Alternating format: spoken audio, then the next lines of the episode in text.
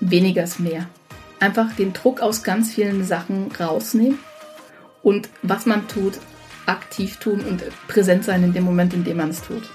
Sachen auf später zu verschieben und auf irgendeine Zukunft zu hoffen, die dann am Ende völlig anders aussieht, weil das Leben funktioniert nie so. Da sein, den Moment genießen und kleine Fortschritte anerkennen.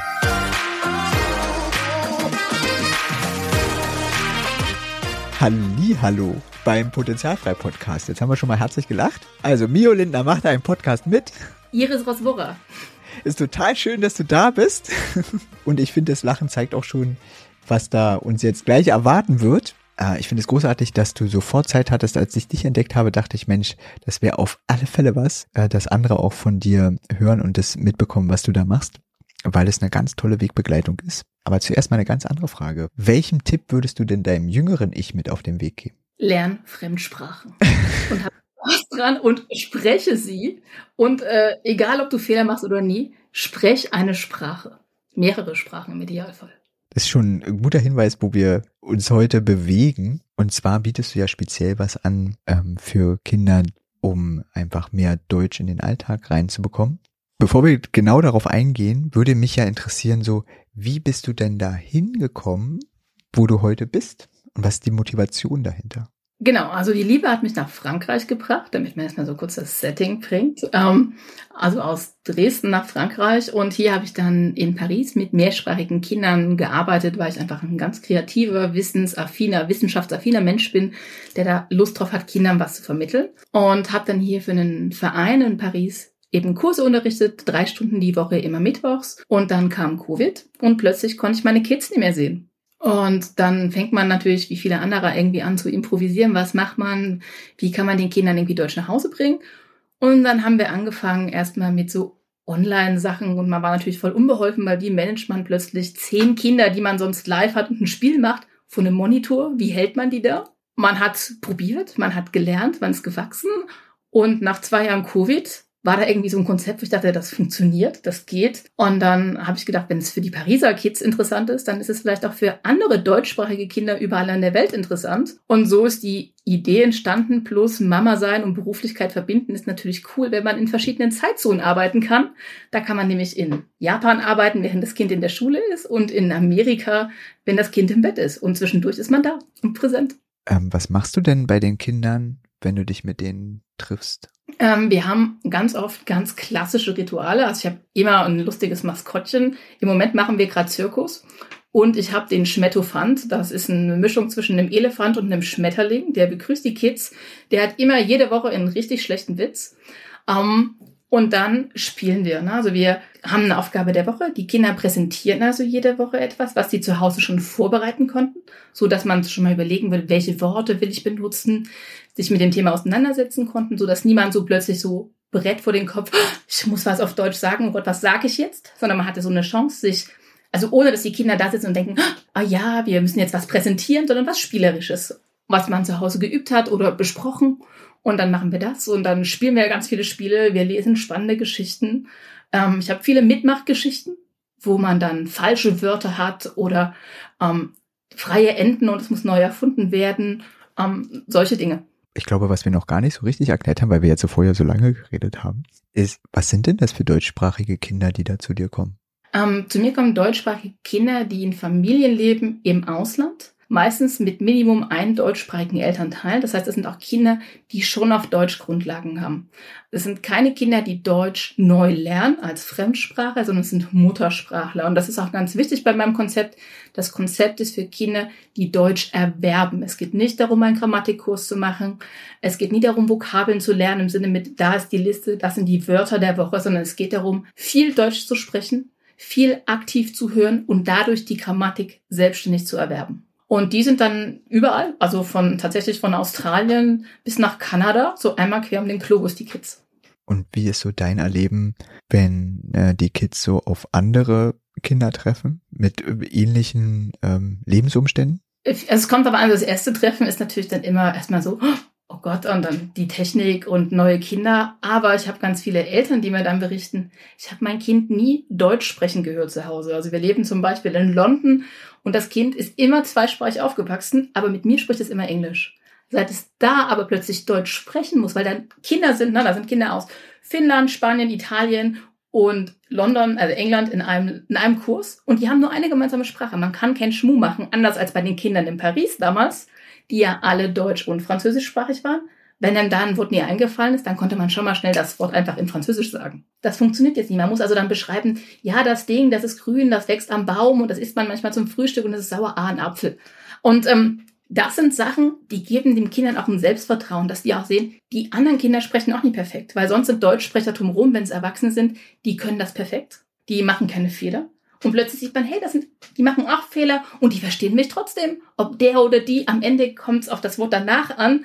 Und das ist für viele Kinder echt so ein Motivationsschub, der ganz, ganz stark ist. Und das gibt auch so Selbstvertrauen zu denken, hey, guck mal, ich kann das eigentlich und cool, da sind Kinder ähm, mit denen ich mich jetzt unterhalten kann, weil ich Deutsch kann. Das gibt dem Deutsch auch einen Sinn, einen richtigen Sinn und einen Mehrwert. Was mich ja interessieren würde, ist, welcher Mehrwert steckt denn dahinter, wenn jetzt die Kinder da kommen und Deutsch sprechen, weil wenn zu Hause ja, also mindestens ein deutschsprachiges Elternteil ist, dann ist ja da, was da, also jemand damit, der mit einem Deutsch spricht und man kann es ja dann auch nutzen, das stimmt pauschal und das ist auch super. Das macht nämlich die Grundlage. Aber viele deutsche Eltern im Ausland werden das kennen. Man sagt die immer selben Sachen. Man sagt, Schatzi, zieh die Schuhe an, putz die Zähne, mach die Hausaufgaben, bring deinen Teller in die Spülmaschine. Man sagt aber selten, hey, guck mal, lass uns einen Vulkan bauen. Ähm, hast du die Sternschnuppen gesehen? Man macht einfach immer dieselben Sachen. Und das ist die Idee bei Planet Wortschatz.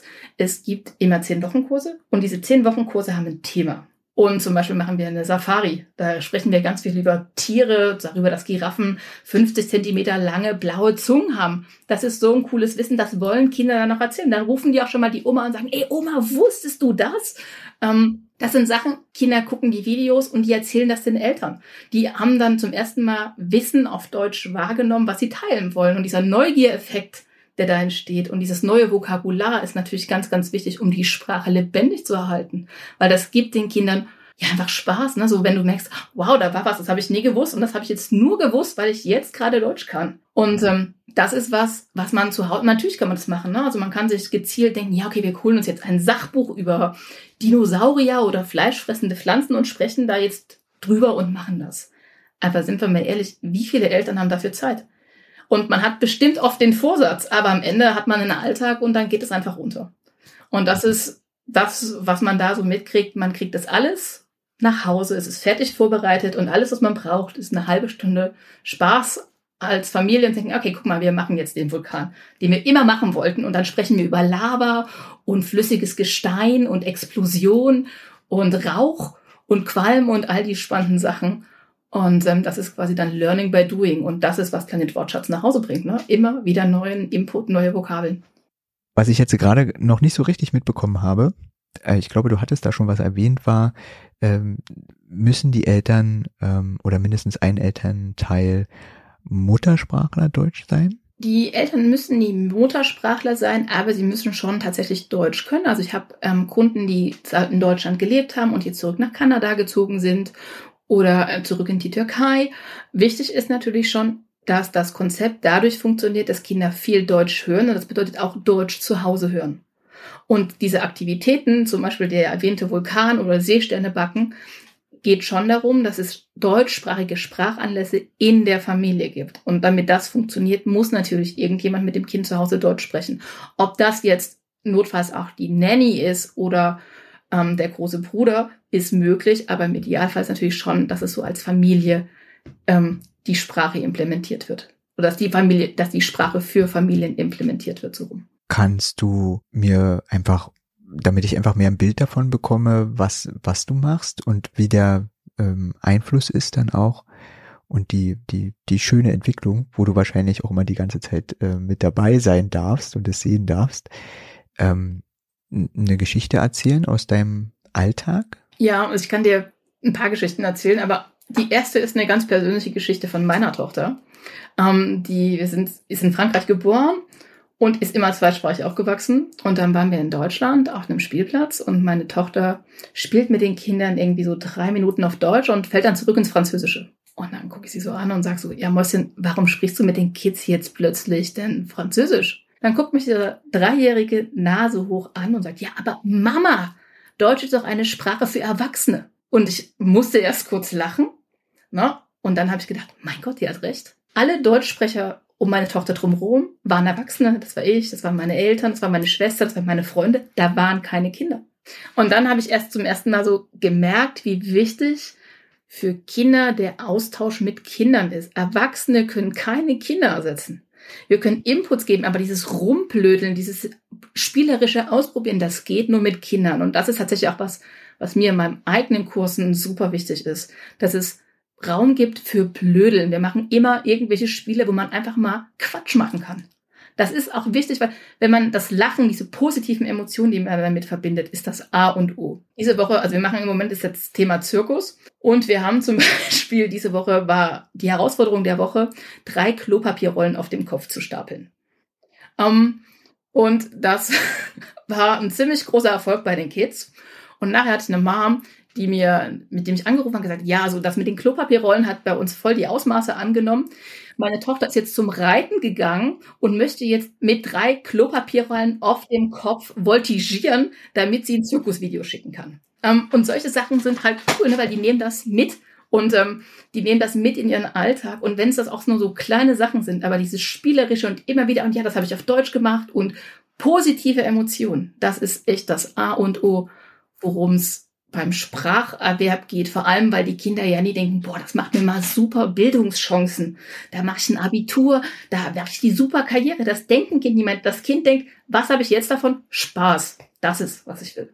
Ja, das haben wir bei uns auch in der, ähm, also neben der Lerntherapie, dass wir eben Kinder- und Jugendlichen-Gruppen haben, wo die sich einfach treffen und Spaß haben miteinander. Also klar ist, okay, alle haben äh, Hindernisse und sind halt bei uns. Und trotzdem sind diese Runden sind zum Spaß haben da. Da ist auch kein Lerntherapeut da, sondern es macht jemand anders.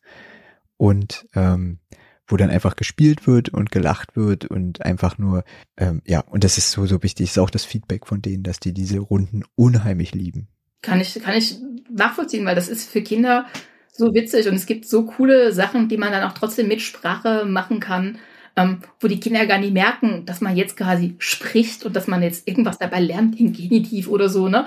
Ähm, weil es einfach angewendet wird und man lacht dabei und dann kommt es ganz automatisch. Eine Geschichte, die ich auch total gern mag, ähm, einfach so über die Einzigartigkeit der Familien, die ich da habe. Ich hatte Unterricht mit zwei Jungs und die kommen frühs und die sehen total fertig aus.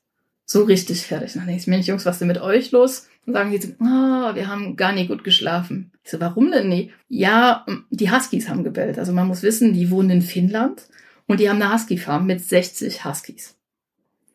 Genau. Und dann habe ich gedacht, okay, wenn 60 Huskies bellen, ich kann verstehen, dass ihr nie geschlafen habt. Und dann frage ich so, warum haben denn die Huskies gebellt? Ja, da kam eine Rentierherde und das hat die Huskies verrückt gemacht. Und das ist, das sind Momente wie diese, wo man so merkt, irgendwie, ist, du lernst so spannende Familien kennen, so rund um den Globus einfach. Und ähm, es gibt so viel einzigartige und tolle Familien. Und diese Kids da oben in diesem finnländischen Husky-Farm-Dings, meine, die haben sonst niemanden, ne? Und die kommen da und die haben Spaß und die tauschen sich aus. Und auch dann die anderen, ne? Wenn dann die Huskies mal in den, der eine sitzt im Bikini da, weil er in Australien ist und die anderen kuscheln da mit den Huskies. Das ist so cool und das öffnet denen ihren Blick, ne? Zu sehen, ähm, wow, guck mal, so ist es, meine, so ist es dort und so ist es hier und alles irgendwie zur gleichen Zeit. Ne? Also als ich in der dritten Klasse war, hatte ich kaum eine Vorstellung von anderen Sprachen oder dass es auf der Erde, wo bei mir gerade Sommer ist, bei den anderen Winter ist, dass es da dunkel oder hell ist. Und das nehmen die einfach so mit, ne? so, so ohne dass sie darüber nachdenken müssen. Das ist was, was ich super spannend finde. Oder auch Kinder, wenn die umziehen, dann tatsächlich habe ich auch viele Kunden, die dann einfach mobil sein müssen die Kids zu mir gesagt haben, weißt du was, ist so blöd, dass wir umziehen, aber das Einzige, was cool ist, Planet Wortschatz kann ich immer mitnehmen. Und egal, wo ich den Koffer wieder auspacke, du bist da und ähm, das ist irgendwie cool und dann sehe ich dich und ich sehe meine Freunde und ähm, das macht ganz viel aus für die Kinder tatsächlich. Ja, ist auch, ähm, ja, das ist eine, eine, wieder eine Gemeinsamkeit bei uns, ist wirklich dieses auch, wenn bei uns die Familien umziehen. Schon klar, wir gehen mit und wir sind auch die Konstante dann da und können eben auch, ja, Sachen mitbringen, ne, von der einen Schule in die andere auch tragen. Ja, und die, es gibt auch so für Kinder so ein, ja, so ein Zuhause-Gefühl, ne? Also gerade wenn, wenn die Örtlichkeit immer so wegfällt, dass das nie, also das Zuhause nie an den Ort gebunden ist, sondern an die Menschen, die dich im Leben begleiten und dass man die mitnehmen kann, mitnehmen kann, ist, glaube ich, ganz, ganz wichtig für viele von diesen Kindern, vor allem wenn die oft umziehen, dass es da so eine Stabilität gibt. Jetzt hast du ja schon ganz viel erzählt von dem, was du anbietest. Könntest du das nochmal so kurz zusammenfassen? Klar, kann ich gern. Also bei Planet Wortschatz geht es darum, das sind zehn Wochenkurse. Jeder zehn Wochenkurs hat irgendein Thema. Ich habe schon gesagt, wir haben Safari, jetzt machen wir gerade Zirkus, es gibt Märchen, alles Mögliche. Dann gibt's jede Woche ein Video der Woche. Das heißt, da stelle ich dann ein Thema in 15 Minuten kurz vor für die Kids. Und die Aufgabe der Woche. Die Aufgabe der Woche ist keine klassische Hausaufgabe, keine Vokabelliste, keine Grammatikübung, sondern was zu tun. Ein Spiel, ein Experiment. Wir haben diese Woche zum Beispiel gelernt, wie wir Luftballons platzen lassen, indem man Zitronensaft drauf tröpfelt. Ähm, ausprobieren. Genau, man muss die Zitrone nicht draufwerfen, sondern einfach drauf tröpfeln. Solche Sachen machen wir dann zu Hause. Und das ist also die Aufgabe der Woche. Dazu gibt es immer bekleidenden Lied, weil ich finde, Singen ist auch ganz wichtig, dass man so einfach so. Es gibt eine Playlist zu jedem Kurs, die man dann einfach im Hintergrund hören kann, so beim Zähneputzen frühs. Und dann nach diesen Sachen treffen wir uns dann einmal die Woche live im Unterricht, eine Stunde. Das heißt, im Grunde haben die Kinder dreimal die Woche die Gelegenheit, sich mit Deutsch auseinanderzusetzen. Das heißt, es gibt eine Kontinuität und eine Regelmäßigkeit, die ich ganz wichtig finde beim Spracherwerb, vor allem wenn wir eben wollen, dass sie die Sprache erwerben und nicht durch Vokabellisten und Grammatikübungen lernen. Jetzt hast du ja selber schon mal Playlists angesprochen. Vom Potenzialfrei Podcast gibt's ja auch eine Playlist. Hast du denn einen Powersong, den du auf die Playlist packen würdest? Ja, und zwar unser aktuelles Lied der Woche ist nämlich Tanz den Spatz. Ein abgefahrenes Lied für Erwachsene und Kinder. Das erfreut sich selbst zu späterer Stunde bei den Erwachsenen großer Beliebtheit. Und wir haben schon einige Partys gehabt, wo Eltern und Kinder fröhlichst den Spatz getanzt haben. Das ist ein Mitmach, Mitsingen, mit Kröll, mit Tanzlied. Sehr zu empfehlen. Außer beim Autofahren, äh, dann nimmt man die Hände vom Steuer. okay, auf alle Fälle kommt der rauf. Vielen Dank zum Ende würde mich ja super interessieren. Das ist ja alles super spannend, was du erzählst und was du machst. Und man muss ja irgendwie auch dahin kommen. Und darum interessiert mich, ähm, welches Lebensmotto begleitet dich denn, was wahrscheinlich auch widerspiegelt, was du machst? Mein Lebensmotto ist weniger ist mehr. Einfach den Druck aus ganz vielen Sachen rausnehmen und was man tut, aktiv tun und präsent sein in dem Moment, in dem man es tut. Sachen auf später zu verschieben und äh, zu, auf irgendeine Zukunft zu hoffen, die dann am Ende völlig anders aussieht, weil das Leben funktioniert nie so. Ich habe nie erwartet, dass ich hier in Frankreich sitze und et voilà. Ähm, da sein, den Moment genießen und auch kleine Fortschritte anerkennen. Also ich denke, das ist auch gerade ganz, ganz wichtig als Eltern, dass man nie nur auf das, auf den Doktor wartet, auf das Abitur, sondern dass man die kleinen Dinge im Leben anerkennt, jeder einzelne Fortschritt. Und das geht am einfachsten, indem man einfach einen Schritt zurückgeht, sein Kind sieht und denkt, hey, cool, guter Tag und Druck raus und entspannt das Leben genießen. Vielen Dank für deine Zeit und vielen Dank für die Einblicke. Sehr gerne. Es hat mir einen große, großen Spaß gemacht, ähm, von meiner Arbeit zu erzählen, weil das halt auch ich bin. Also es ist halt auch schön, wenn man was macht, was man liebt und es ist noch schön, wenn man es teilen kann. Ja, vielen Dank. Und danke, danke, dass du dieser Folge deine Zeit geschenkt hast. Und danke für eure Nachrichten, sie bestärken mich weiterzumachen. Hast du denn vielleicht eine Frage an mich? Willst du mal direkt mit mir reden? Dann schick mir einfach eine Nachricht entweder an podcast.mio-lindner.com oder schreib mich direkt auf Instagram bei mio.lindner an. Du kannst natürlich auch einfach einen Kommentar hinterlassen, direkt unter der Folge. Also ich freue mich riesig darauf, von dir zu hören. Und ich freue mich auf das nächste Mal. Alles Liebe. Es ist fantastisch, dass es dich gibt.